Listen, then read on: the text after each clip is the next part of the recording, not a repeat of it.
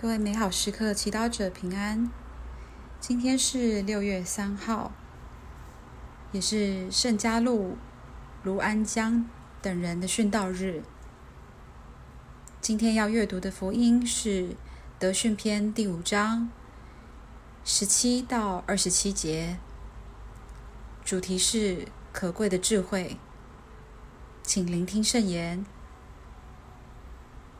我的天主。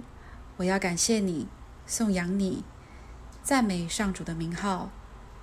当我年轻时，在出外旅行以前，我公开以祈祷来寻求智慧。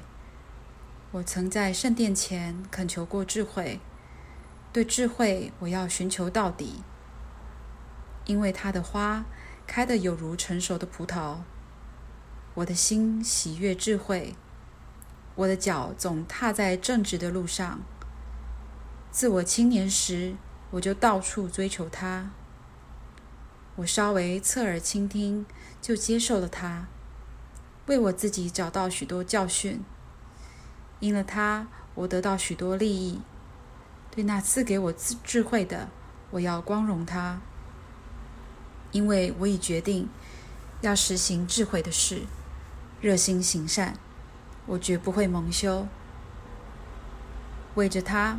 我的灵魂曾经奋斗过，我在遵循法律上无微不至。我高举我的双手，哀哭，我没有认识他。我曾使我的心灵向往着他，因了纯洁，我终于找到了他。诗经小帮手，对智慧，我要寻求到底，因为它的花开得有如成熟的葡萄。我们也渴望智慧，被它深深吸引。在科技发达、人工智慧 AI 被广泛讨论应用的现代社会，智慧似乎是种符号，代表着先进、多功能、易学便利与科技连接。然而，教宗方济各提醒我们，即便我们在弹指之间获得大量资讯，但这并不表示我们的智慧增长了。智慧并不是从搜寻网际网络培养出来的，也不是一堆未核实的资资讯。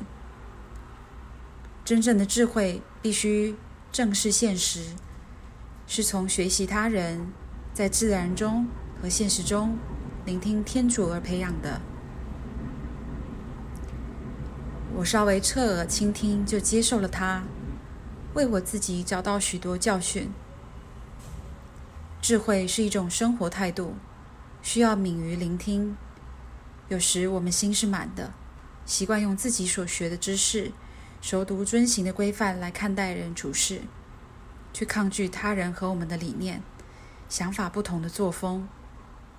我们错过与自己想法不同的人互动和对比之下，看清更大的真理的机会。